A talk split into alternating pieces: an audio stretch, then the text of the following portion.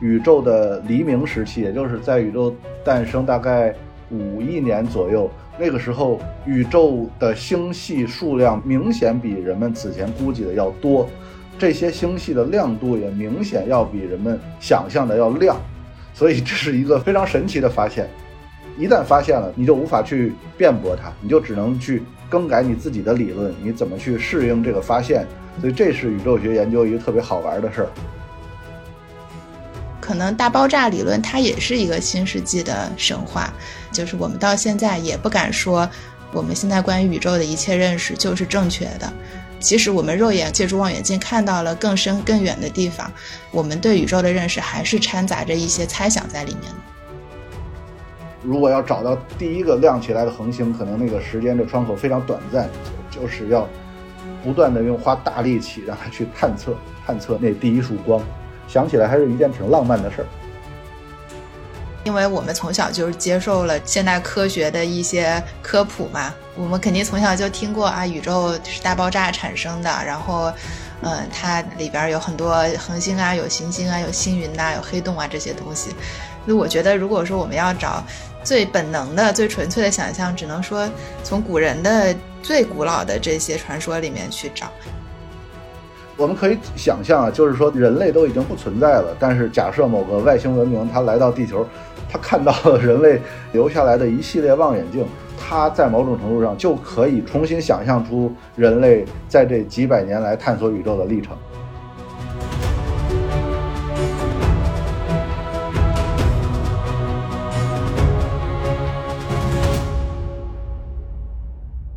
大家好，欢迎来到本期的 Talk 三联，我是三联中读的内容编辑高一丁。每期节目呢，我们都会结合当期的杂志封面，邀请记者和不同领域的专家一起来聊一聊这些我们觉得值得关注的话题。呃，这期封面的标题叫做《当宇宙有了第一束光：天文望远镜的进化之路》。我们也邀请到了参与本期封面的两位记者，呃，苗谦老师和肖楚洲，请两位跟大家打个招呼吧。大家好，我是三联生活周刊的记者苗谦。大家好，我是三联生活周刊的记者肖楚洲。呃，那我们就还是先按惯例吧，还是要请苗谦老师给大家简单介绍一下，就是。咱们是怎么想到去做这期封面的？因为感觉这个话题，包括如果大家等这期上线的时候可以看到的那个封面的图片，还是很震撼的。但是确实离我们的 现实生活的状态感觉有一点距离，必须要仰望星空的感觉。所以苗老师先跟我们聊聊，是这个封面的由来是什么样的？呃，您说的没错，就是作为一个生活周刊哈，这个恐怕不会再有其他题目。比这一期离我们的日常生活更遥远了，是吧？已经已经隔了一百多亿年的时间了。呃，但是你说的没错，就是说，呃，我们这期的由来其实就是从这期的封面而来。就是除了那些专业人士啊，什么科研啊，或者喜欢天文学的爱好者之外，大多数人可能对天文学并不了解，并不特别的感兴趣。但是呢，无论你感兴趣还是不感兴趣，你在今年七月肯定都会注意到几张照片，然后他们会告诉你，就是这是从詹姆斯韦伯望远镜刚刚发回来的关于宇宙的照片。你会发现它变成了一个社会性的事件，全球性的热点。呃，你看到这几张照片，你可能根本就不知道他说的是什么，但是你就觉得它特别的深邃，特别的美。但是你又不知道它意味着什么，然后你在平时又很少能见到这类的内容，然后我们就是认为这种照片它带来的感觉和我们的日常生活有一种巨大的反差，但是这种反差又借助着网络时代这种高速的传播，又成为了一种社会热点话题，所以我们就想聊一聊这是究竟是怎么由来的这种文化现象，它背后是怎么回事。对，确实，我觉得像苗老师所说的，最早当时在，应该也是在这种，呃，社交媒体上吧，看到发布的这组照片，呃，第一个感觉确实就是震撼。你已经想不到其他的词来形容这个画面，因为确实我们没有办法去解读说这张照片里的内容是什么，它到底是一个什么样的星体或者星系，就是我们之前所有的这种教育能给你的知识，其实是解释不了这张画面的。但是这种震撼感，我觉得是所有人可能在看到这个照片的时候，心里都会有的一种触动。确实是这样。当然，我因为我我是一直在关注着詹姆斯韦伯望远镜的他的工作状态，因为我在今年六月份我在伦敦采访了一个科学家 Richard Ellis，他呃他就一直在关注跟我说啊，等着这个詹姆斯韦伯望远镜，等它发回最新的数据，呃，我们的这个科研会有很大很大的突破。他在六月份跟我说这个话题，然后我们刚结束了这个。采访到七月十二号，詹姆斯韦伯望远镜就发回了第一批照片，当然还有海量的数据，所以我就觉得，哎，这件事情我们可以把它拓展一下，把一个高度专业化、科学最前沿的研究，把它变成一个大众媒体，变成我们的一个封面的报道。明白。那其实杨老师也可以简单为我们介绍一下，那就是这一期封面的主要内容，包括您采写的内容，还有其他记者主要是从哪些角度为我们呈现这样一个话题的。这期封面其实涉及的我们的记者人数不算太多，我写了一篇主文，然后采访了两位呃宇宙学家，一位宇宙学家是我们中国科学院国家天文台的研究员陈学雷老师，陈学雷老师呢是研究宇宙黎明还有呃暗能量探测这方面的话题，然后另外一位科学家是我第二次采访，就是呃英国大学学院的宇宙观测天文学家叫呃 Richard Ellis。他也是做宇宙黎明这方面的探测，恰好詹姆斯韦伯望远镜它最重要的科学目标之一呢，就是啊探测宇宙黎明这方面的话题。所以说，整个这从望远镜到两个采访对象有一个呃相互契合的这么一个关系。然后另外还有一方面就是我们今天一起参加这个录制的肖楚洲老师，我是觉得呢，我们这个话题不要把它变得过于的专业化。就是过于的理性和理科，所以呢，我们就请肖楚洲老师从另外一方面，从呃我们的神话学、从民俗学的角度讲一讲各个民族、各个文明它关于创世的神话和想象。我觉得这是对于我们宇宙学研究一个很有力的补充。然后，当然另外一个一个方面就是呃张雨绮记者呃他做了一个关于天文望远镜的一个。列表还有呃，给给我们推荐了几本关于宇宙学的书籍，呃，主要是就这三个方面。哎，那正好借着苗老师这个话，就主轴可以先聊聊，就写这个题对你来说是一个什么感觉？我就顺着苗老师说的呃来谈吧。就是我拿到这个题目的时候，因为我是一个文科生，然后我对这个望远镜看到的东西它意味着什么，我真是一点都不明白。我只有个很直观的感受，就是它。它很神秘，它很绚烂。然后它，如果说你不跟我说它是这个韦伯望远镜实际拍到的画面，我会觉得啊，它可能是一个什么神话故事的配图。它可能很符合我们一直呃想象中的那种宇宙很梦幻的感觉。所以我觉得这这也是一个很有意思的话题。就是古往今来，我们一直都在，不管是古人还是现代人，其实一直都在用想象去接近宇宙的面貌。但是我们到现在呢，也很难说完全了解真实的宇宙是什么样的。那我们为什么要希望能够了解宇宙？我们为此做出了哪些努力？然后这些想法怎么样去？在这个千百年的我们不断的去想象宇宙的过程中，影响了我们的人文走向、哲学走向。我觉得这也是一个很有意思的话题。所以这次我是采访了一位呃社科院的考古学家啊冯石教授，他呢是嗯主要做天文考古学，然后他的一个代表性的作品就是研究中国古代的天文和人文。就是从古代墓葬里面、古代遗迹里面一些天文学的证据出发，然后去研究古人的这个天文学的知识，怎么古人怎么在天文学知识的基础上建立起一整套的啊时空观、宗教观，包括礼仪、祭祀观，各种各样的社会运行的结构，其实都是源于我们最初的对天文、对宇宙的认识。我觉得这是一个很有意思的角度，也可能是普通读者比较容易进入的一个角度。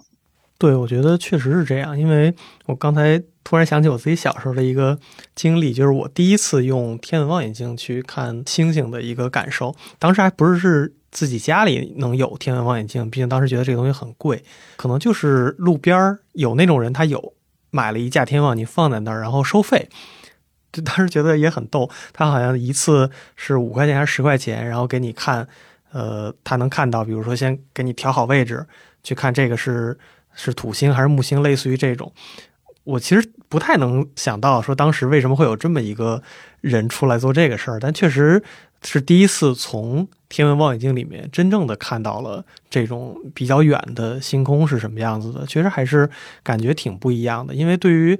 我们当时来说，你去。想象宇宙或者什么都是从这个文字上，就课本或者你课外能看到的书里面告诉你有什么行星，有什么星系。但是真正当你去看到这个东西的时候，感受是完全不同的。所以，可能望远镜这个东西真的是在改变我们认知宇宙的一个方式吧？呃，确实可以这么说，就是因为我们想做宇宙观测，那么。无论如何都离不开一个最起码的工具，就是天文望远镜。当然，我们现在讲天文望远镜，它的含义跟以前是完全不同了。就是以前你是纯粹是指用你的眼睛去看嘛，去看你的可见光。但现在我们所谓的天文望远镜，其实。不光是探测电磁波，还有像什么各种粒子啊，呃，甚至有的我们可以认为，有的天文望远镜是埋在地底下的，探测暗物质，呃，还有探测这个暗能量，探测各种各样的东西，包括引力波、引力波探测器，我们都可以认为它是天文望远镜。就是没有任何一个学科像天文学这样，就是如此如此的依赖一种工具。所以也正是出于这个思路呢。呃，我们这期虽然是一个科学封面，但是我们摆脱了以往以科学人物为线索的这么一个思路，而是以器具、以天文望远镜的发展为线索，就这个是一个新的思路。所以我们就从普遍认为是一六零八年有一个荷兰工匠来注册了这个关于望远镜的专利开始，一直发展到四百多年以后，我们用詹姆斯韦伯太空望远镜探测关于宇宙的。起源这么一个长达四百多年的故事，我觉得这个东西在写很多科学方面的封面的时候，我始终想摆脱这么一种啊，我懂你不懂，我是专业人士，你是外行，我始终想摆脱这么一个二元化的结构，就是总是让人觉得啊，我们是一群专业人士在教育一些不专业的人士。我觉得不是这样，就在理解宇宙、对宇宙的好奇方面，我们大家都是一样的。所以我就是一直想。呃，从这方面做一个探索。对，刚才苗老师说这个好奇心，我觉得确实是大家是共同的。只不过我们现在去看到的这些呃研究的成果也好，是借助了像望远镜这样一个相对而言比较先进的一种方式，去满足了我们的这个好奇心。但是在这个东西出现之前，大家其实还是有各自不同的方式去。理解这个宇宙的嘛，就像那句可能经常会被引用的所谓“关乎人文，以察时变”这样的古籍中的话。那大家其实对于头顶这片星空的好奇心是一直存在的。那主周可以跟我们聊聊你在写这个稿子的时候去采访那位老师，他给你讲的这些故事有哪些？嗯嗯，其实就是我在写这个稿子的过程中，我有一个比较。有意思的发现吧，就是或者说我原来的观点产生了一个比较重重大的改变，就是我们并不是一开始上来就去想象宇宙的，因为宇宙这个存在，它对古人来说，包括对我们来说，都是比较遥远、比较缥缈的一个东西。古人他的宇宙想象是从对时间和空间的客观体会开始的，就不是说我一开始上来好像这个神话故事里上来就写啊。天地混沌如鸡子，或者是宇宙的开始是一团黑黑乎乎、云茫茫、雾蒙蒙的东西啊，好像他一开始就开始想宇宙是个什么，其实不是的。他是最初最初的时候，比方冯石老师他的研究的结论是认为，中国的古人他的宇宙观首先是从对空间的认识开始的。那人生活在大地上，他首先产生了一个最初的空间观念：太阳从哪儿升起来，从哪儿落下去。啊，它升起来的地方地方取个名字叫东方，啊，落下去地方取个名字叫西方。然后发现，真的这个太阳呢，它有这个回归线运动，它会随着季节的变化，这个方向有一点偏移。然后通过这个观测日影的方式，再意识到，哦，我们还有一个南方，有一个北。方。那确定了这个方位以后，再把它跟这个日夜、跟季节的周期变化、跟时间联系起来，啊，有了一个时间和空间统一的概念，然后他再去脱离他的这个实际的客观的经验，再去想，那再往这之上是什么东西在操纵着时间？什么东西在让日月星辰这么规律的周期性的运行？然后才想出一个存在，说啊，叫宇宙。嗯，宇宙它可能它是时空的统一体，在咱们古汉语里来讲啊，宇就是与，它的解释就是这个房屋屋顶的边沿，它代表的是一个空间的概念。宙它最开始的意思是这个屋梁，就是说我屋子里面空间最高的那个点。然后呢，呃是。喻指天极，就是大家能天天看到的那个北极星，然后大家就觉得这个北极星是重心环绕它不停的做运动的，它是一个中心。那么这个环绕它的运动呢，我们把它概括起来叫宙，就是一种循环往复的时间观念。那宇宙就是时空的统一体嘛。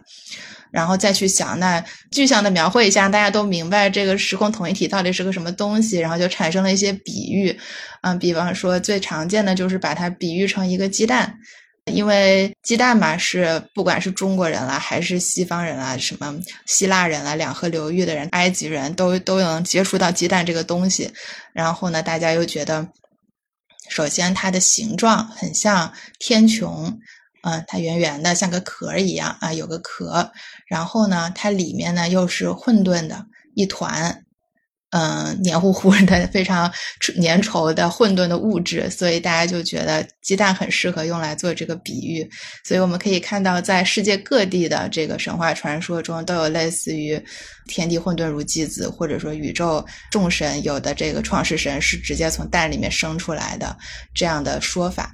嗯，然后呢，也有一些比较奇特的嗯想象了。当然，这个跟各地不同的地理环境、自然环境有关系。嗯，我们生活在中国，生活在华夏中原土地上面，我们就会觉得说会产生这个天似穹庐啊，天圆地方这样的想法。然后又观察到中国的这个地势是西北高、东南低的，然后呢就会产生这个。共工去撞不周山，然后把天给撞歪了，撞上斜了啊！这样的故事。那比方说，那夏威夷人他在一个小小的海岛上面，他每天早上起来就看到两样东西，是吧？背后是一个火山啊，前面是茫茫无际的大海。他跟我们的想象当然就不一样。所以说，在这个太平洋岛屿的神话里面，我们可以看到，嗯，这个世界的开端是怎么有了天空和大地呢？是是有一个神。爱钓鱼的一个叫做毛衣的一个神，他用钓鱼线把这个岛屿从海里一个一个扯出来的啊。所以，我们我们如果去读各地的创世神话呢，就会发现，大家对宇宙的来源不一定是有一个统一的说法的，嗯，但是可以反映出人类共同的一种渴望吧，就是我们希望去掌握一个稳定的自然秩序、自然周期。然后借助它来，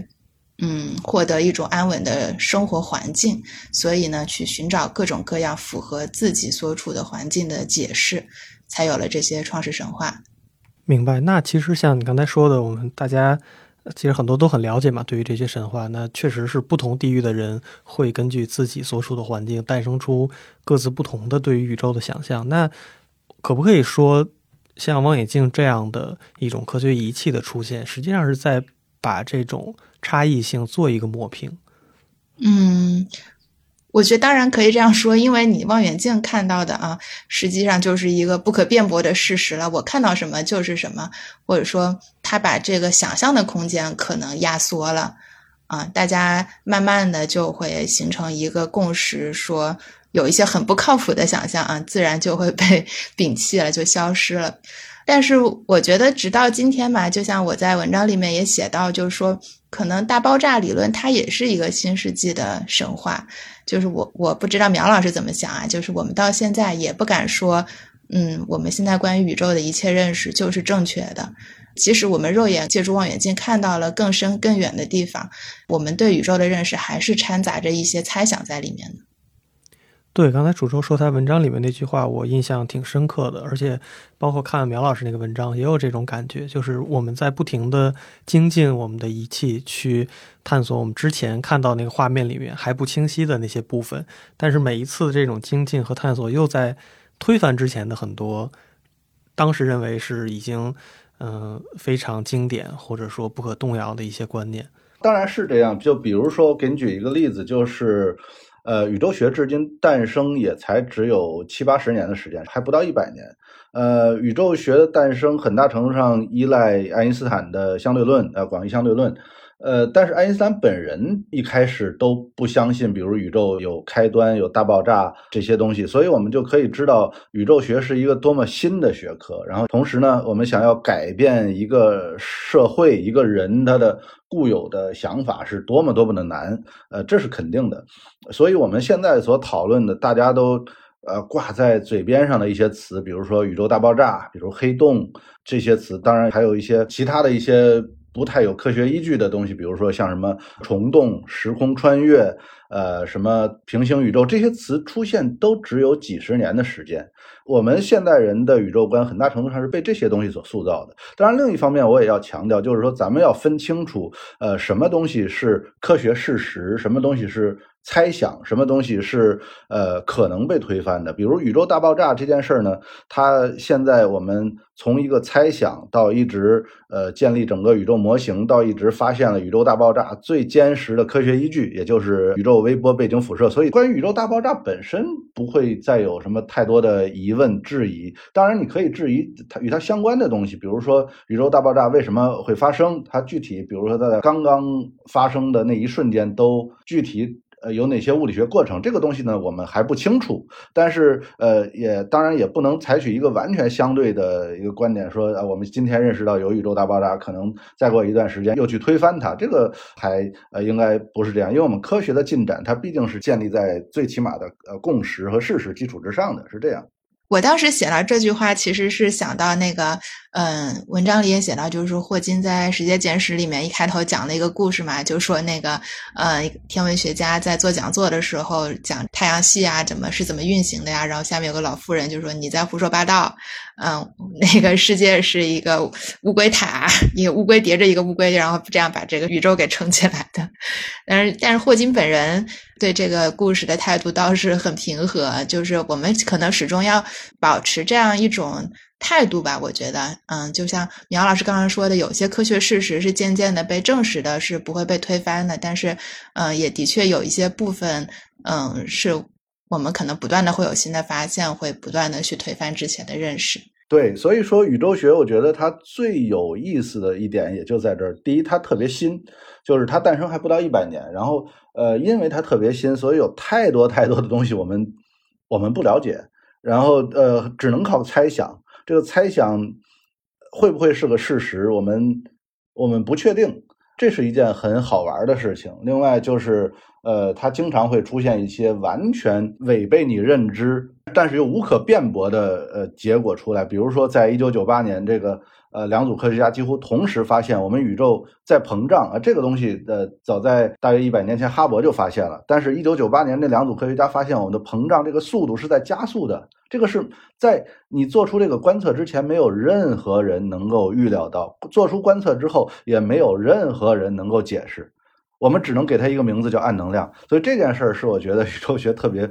特别有意思的一件事儿，特别有意思的地方，也可能是呃最吸引年轻人的一个地方。所所以，我们呃，我上次在采访那个 Richard Ellis 也说到，我们说这个小孩儿他他一定会对两件东西感兴趣，一个就是宇宙学，一个就是恐龙啊。这两件事儿他总是能引引起你无限的遐想。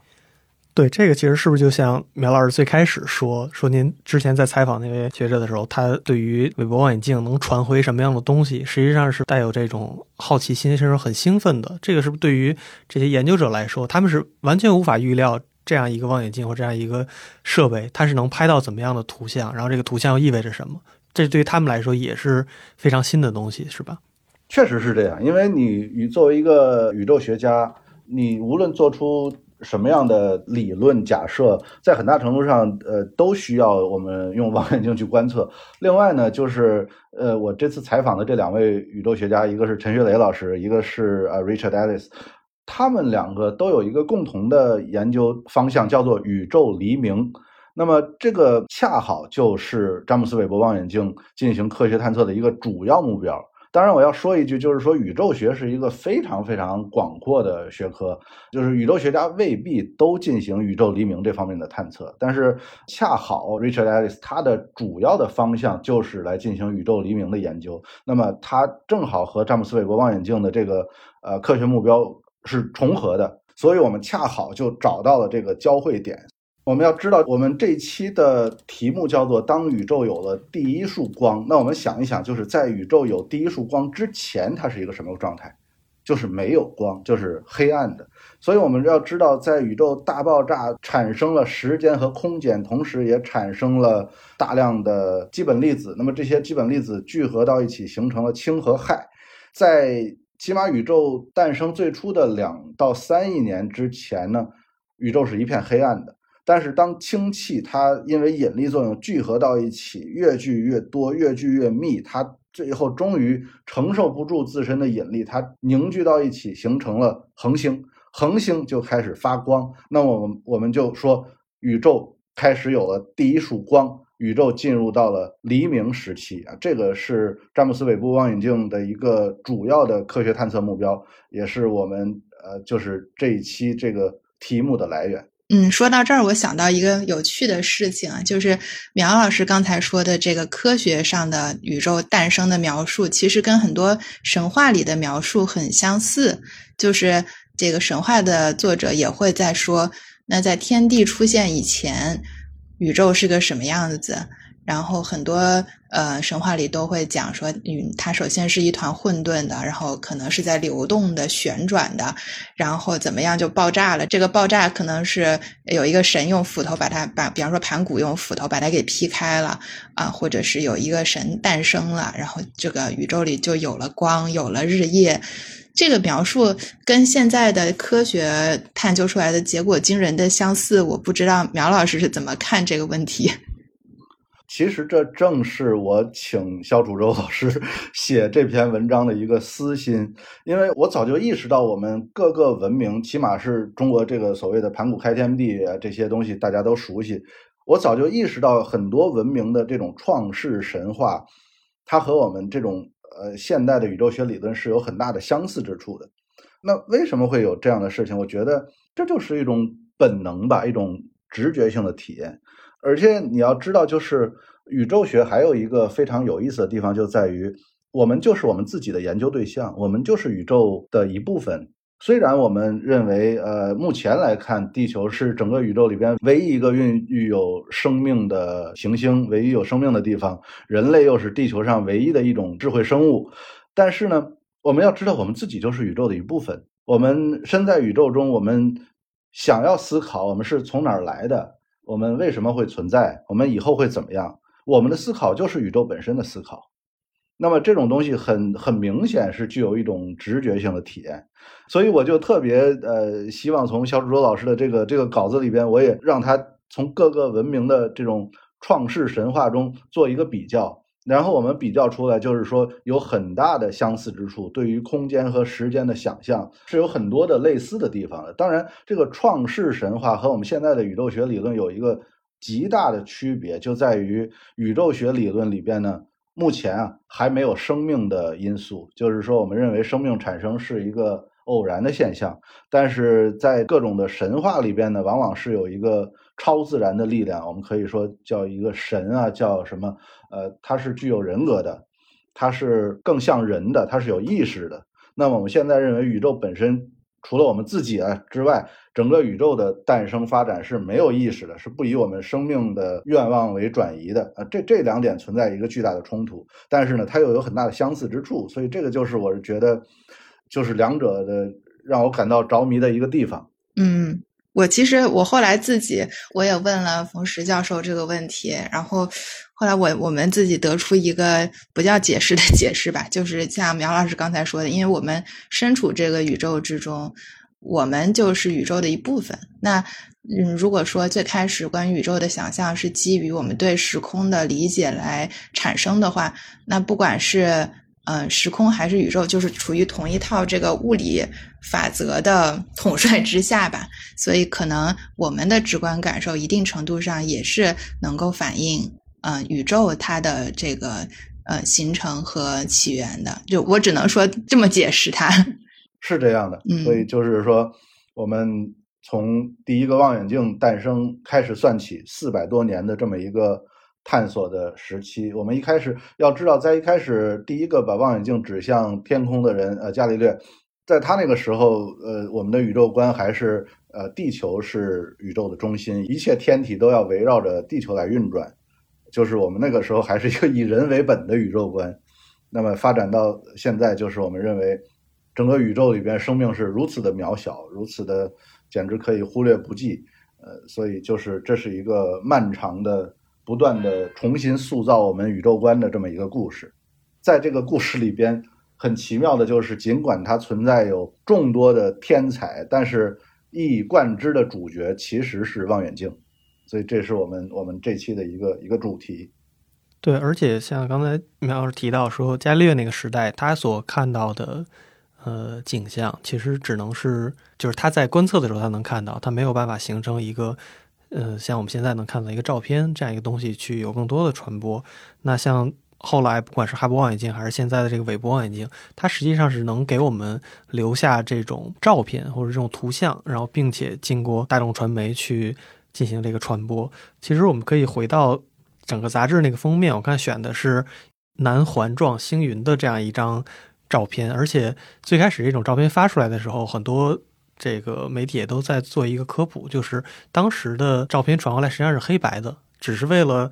给公众 做这种宣传，然后才会把所有的照片进行一个彩色上色。但是对于科学家来说，可能那个黑白的照片反而是更重要的。这个东西是为什么呢？传回来的照片应该也不是黑白的，呃，因为我们要知道詹姆斯韦伯望远镜它是红外相机，就是它是在红外线的那个频谱来探测，那么人眼是看不到红外线的，所以说如果它传回来，如果我们要说它是什么颜色，它是没有颜色的，它是超出我们视觉范围，在红外线的频谱范围内。但是 NASA 它是有自己的一套渲染规则，它是根据它当然要把这个红外频率范围的这个图像，它给。在我们视觉的范围内给进行渲染，它并不是我们想象说的，呃，从黑白照片到彩色照片的一个变化，而是从我们人眼根本看不到的图像到人眼能看到的图像的一个变化。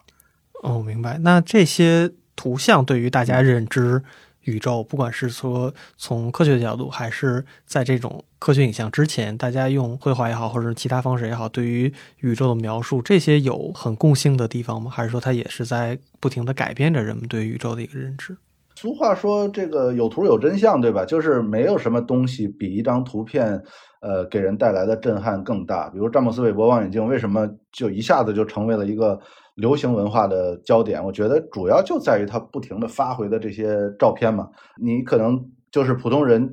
根本不知道这照片什么意思，但一下就被它震撼到了。从望远镜诞生的那一天起，就有了这样的文化现象，就是说，我要把我看到的东西给大众看。比如伽利略发表过，呃，他看到过的天体的形象。与此同时，一个英国天文学家绘制了月球的地图，也是通过天文望远镜来看到的发表。所以，这种东西在四百多年的时间里边是一直在发表的，只不过是我们现在这个网络传播这个速度实在是太快，它只不过呃通过各种的媒体传播的。速度和规模发生了变化。我看那个苗老师对陈学雷的专访里面有提到说，望远镜观测宇宙这个过程是从光学观测到射电观测，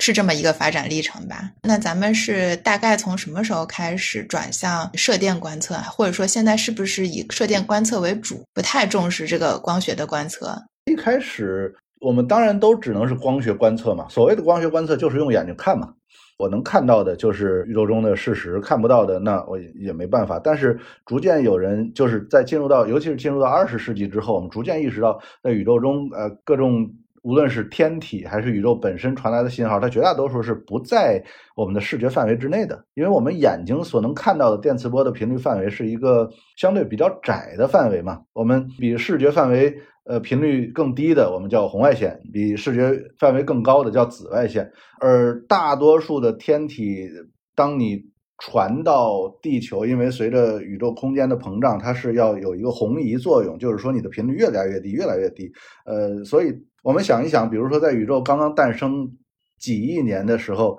当宇宙亮起了第一个恒星，那个时候它的光线无论是多么的耀眼，我的意思是说，无论它发射的光线频率多么高，当它传播了一百多亿年之后，它都已经变成了红外线了，就是我们的人眼是看不到的。所以这个时候呢，就需要用詹姆斯韦伯望远镜这样的能力超强的望远镜接收它的红外线，然后再把它通过某种技术，当然了，我们用某种渲染技术把它渲染成人眼能看到的五颜六色的照片。这个 NASA 它有自己的一整套的渲染的标准，这个我们就不去探讨它了。但是更重要的，对于呃天文学家来讲，而不是图像，而是它传回的数据。就这个东西是要通过呃很多计算机去计算，比如说我们有有哪些关注在宇宙黎明时期有哪些新的发现，哪些新的星系，呃，这个东西就远超人类的视觉范围了，甚至人的肉眼已经到了一种微不足道的位置上。比如说这次詹姆斯韦伯望远镜它发回的第一批观测数据，它显示就是。一个出乎几乎所有人的预料，就是宇宙的黎明时期，也就是在宇宙诞生大概五亿年左右，那个时候宇宙的星系数量明显比人们此前估计的要多，这些星系的亮度也明显要比人们想象的要亮，所以这是一个非常神奇的发现。一旦发现了，你就无法去辩驳它，你就只能去。更改你自己的理论，你怎么去适应这个发现？所以这是宇宙学研究一个特别好玩的事儿。那其实就像您在文章里面也说，就是扩展了我们的视觉，或者说重新定义了什么叫做视觉。我们以前只能说，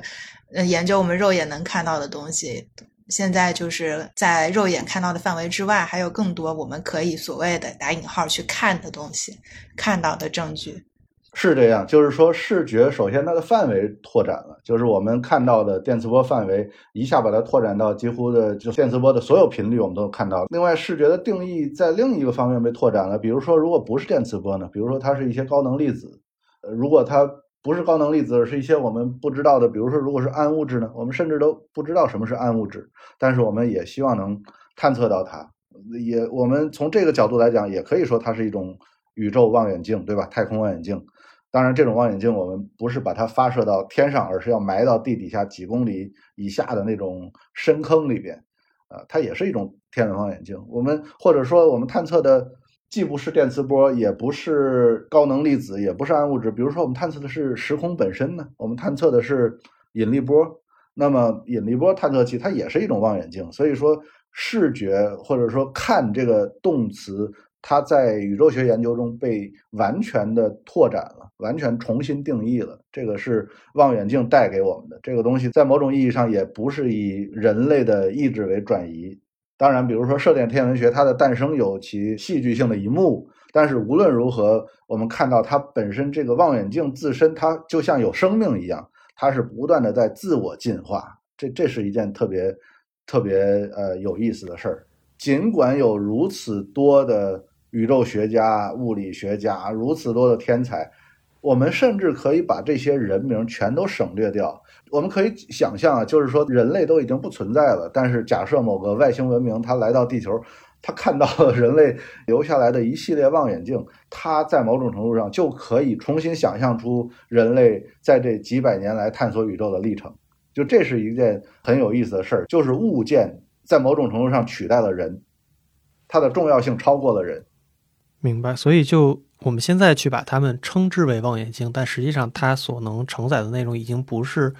传统意义上的一个拿来去看更远的东西这样一个东西，它是一个非常复杂的科学设备，而且它也代表着我们现在对于宇宙的这种探索的状态。对我们想一想，望远镜就是我们想一想中文里边呃，就它在英文叫 telescope，其实中文我们翻译成望远镜。我们想一想，望远镜这三个字儿，其实它每一个字儿都不符合现在的天文学的标准了。望是我们用眼睛去看的一个动作，但其实现在已经基本上已经不需要人去看了。远是表示我们希望就是能看到很远空间上的距离。其实我们现在在做宇宙学研究的时候，空间和时间是可以混合在一起的。我们看得越远，其实表示我们看得越早。我们想看到一百多亿年前，就是宇宙刚刚诞生的那个时刻，那个时候的宇宙景象。呃，所以说我们就要看得远。所以说，远和早在某种程度上变成了一对同义词，时间和空间变成了一个结合在一起的一个东西。那么镜同样，现在基本上也很少有那种。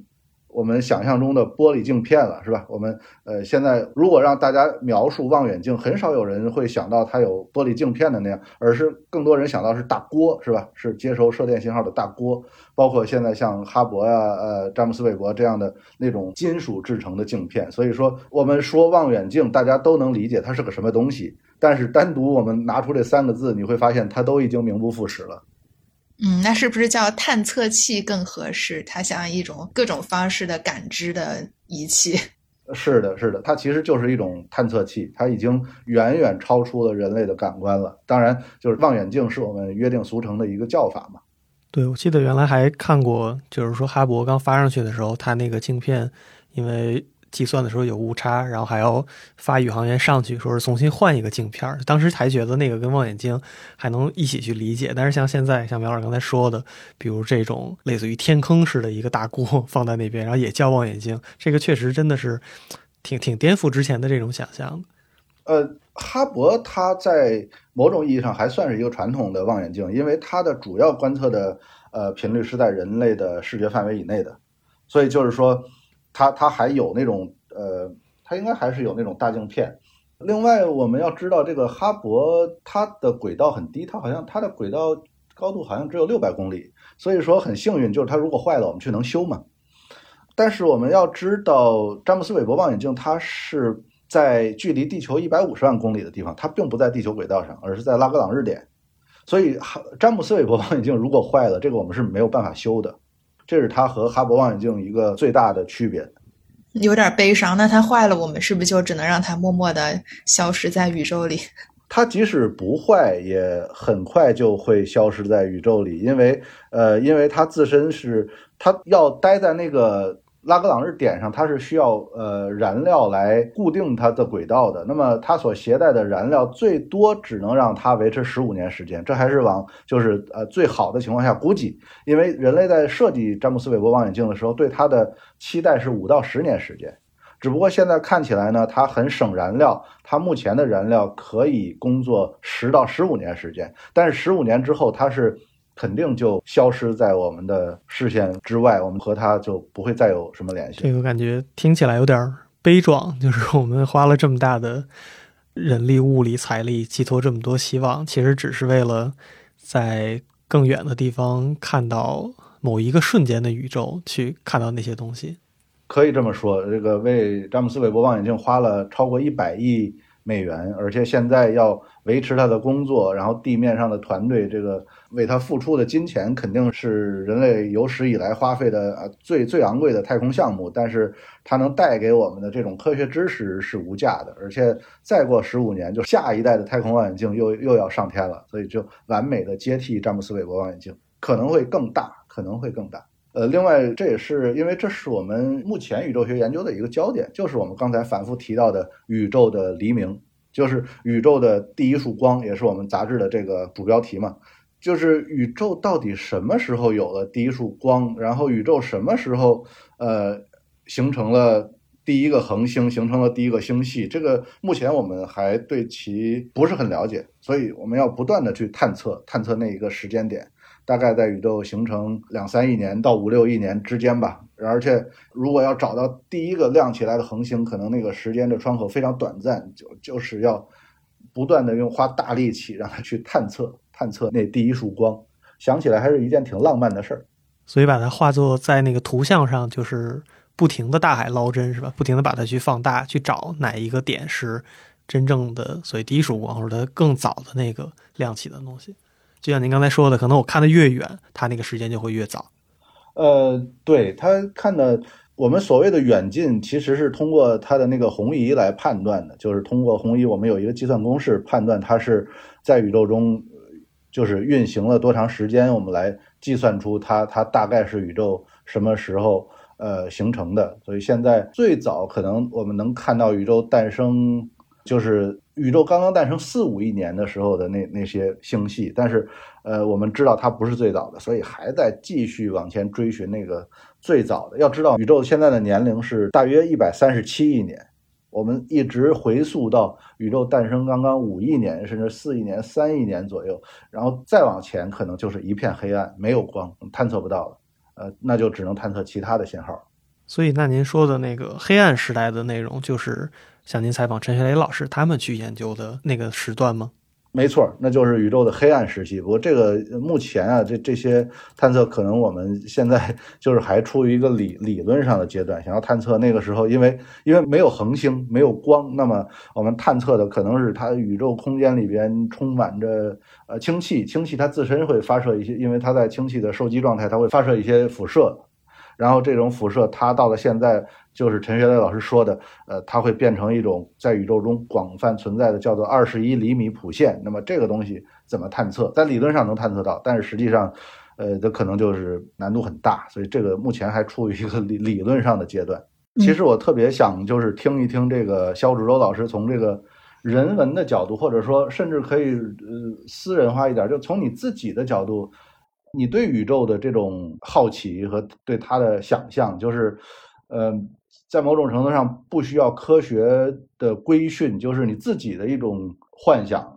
我们现在去聊我们对宇宙的想象，其实已经很难纯粹的去聊了，因为我们从小就接受了现代科学的一些科普嘛。我们肯定从小就听过啊，宇宙是大爆炸产生的，然后，嗯，它里边有很多恒星啊，有行星啊，有星云呐，有黑洞啊这些东西。那我觉得，如果说我们要找最本能的、最纯粹的想象，只能说从古人的最古老的这些传说里面去找。嗯，我一开始写这个文章的时候，其实我有一个很疑惑的问题，就是为什么古人要去想象宇宙这么一个东西？这跟他的生活有什么关系呢？他如果说有一些神是很贴近他们的生活的，比方说风神啊、雨神啊、雷神啊、太阳神，这个就就是他日常生活中每天会碰到的一些自然的力量，他去崇拜他，他因为恐惧他去崇拜他。嗯，那宇宙跟他们有什么关系呢？嗯，也是写完了以后吧，我我慢慢的感受到说，人是这样的渴望一种至高无上的。秩序是存在的，他希望这种秩序是存在的。通过这个这套秩序，能够解释自己为什么存在，自己跟这个世界的关系是什么样的。啊，我为什么每天早上太阳升起来我就起来劳作，日落而息？啊，我我为什么说顺着这个季节的变化去种植植物，我就能吃饱穿暖？我慢慢的感受到，其实。嗯，我们对宇宙的好奇和想象都是根植于我们这种生存的本能，然后再上升到一些哲学的思考，就是我从哪里来，我为什么存在，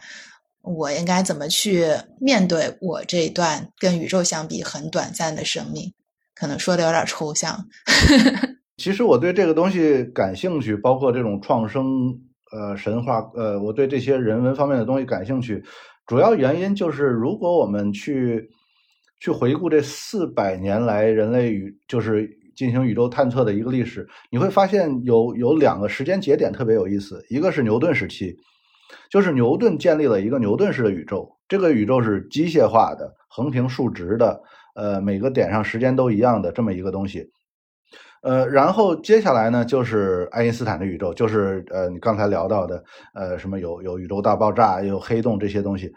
其实我们要注意，就是我们说的这两个宇宙的观念，其实也正是人类社会仅有的两次，就是对宇宙观念的统一。然后在这之前，每一个人、每一个文明对于宇宙，我们。我们谈宇宙啊，这个词有点太抽象了，就是时间和空间，就是我们生活的这个这个范围。其实它的想象是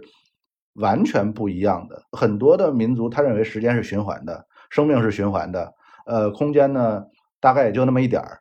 比如说，你问古希腊人，这个你说的那些神，他都在哪儿呢？他可能就就给你指旁边一座山，他就说 山顶上住在那个山 山顶上。你如果问我们就是古人说，你《山海经》里边写那些怪物都在哪儿呢？他可能觉得这怪物他就翻过那座山就到了，然后他可能一生都没有离开过自己的这个小村子，他一生都都不会翻过这座山，因为他他觉得翻过这座山，在在山的那一边就有无数可怕的怪物在等着他，所以他对于时间和空间的想象远没有我们现在想的这么宏大。也没有我们想的这么一致，但是它一种本能的想象又又和现代宇宙 学的这个理论有某种相似之处，所以这是一件特别好玩的事儿，就是科学对于人的一种规训，它把我们的概念在某种上在不知不觉之间就给塑造了，这是一件特别特别值得我们深思的事儿。嗯，所以我有点希望，就是大家如果说能够保持开放的心态，像我说的，我们仍然把。现在的宇宙模型看成一个神话的话，我们也许还能够再找到更多的想象空间。这种想象其实也是能够辅助我们的探索，辅助我们的科学探索的。我觉得是这样。没错，就是一个一个开放的心态，永远保持一个开放的态度。毕竟我们开始真正用现代手段研究现代宇宙学还不到一百年，就是什么什么都可能出现。其实刚才楚州说。就是要去找那种更远古的人们可能更直觉化的一些感受，他留下的传说，然后才能去认知当时人们对于宇宙的想法。我觉得其实也有点像刚才苗老师说，我们要看的更早的那种星体，才能去更接近于当时的那个宇宙黎明。我觉得这个其实也是有相同的地方在的，是有某种相似之处，就是不断的去回溯，不断的去。无论是从文明的角度去回溯，还是从时间的角度去回溯，就是对我们不断的去尝试接近那个原点。虽然那个原点可能，比如像宇宙大爆炸那一瞬间，具体发生了什么事儿，也许我们永远都没法弄清。但是我们不断的去尝试接近那个原点，就这个也是也是我们写就是写这一个封面的一个初衷吧，就是让大家有这么一个宏大的感觉，同时又。觉得它离你的生活不是那么遥远，不是那么不相关，呃，而不是说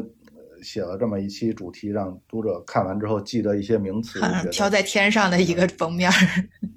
对对对，它不是一个飘在天上的封面，它是跟我们每个人都都有关系的一个封面，它是它是生活的一部分。那确实也像刚才苗老师说的，我们其实更希望通过这样一个封面，给大家传达一些这样的信息，然后激发大家的好奇心。当然，如果大家对于刚才我们聊的内容更感兴趣的话，也欢迎大家订阅本期杂志的纸刊和数字刊，了解更多关于太空望远镜以及宇宙探索相关的故事和资讯。那本期节目就到这里，我们也期待在更多的话题中与大家相遇。谢谢收听，我们下期再见。再见，再见。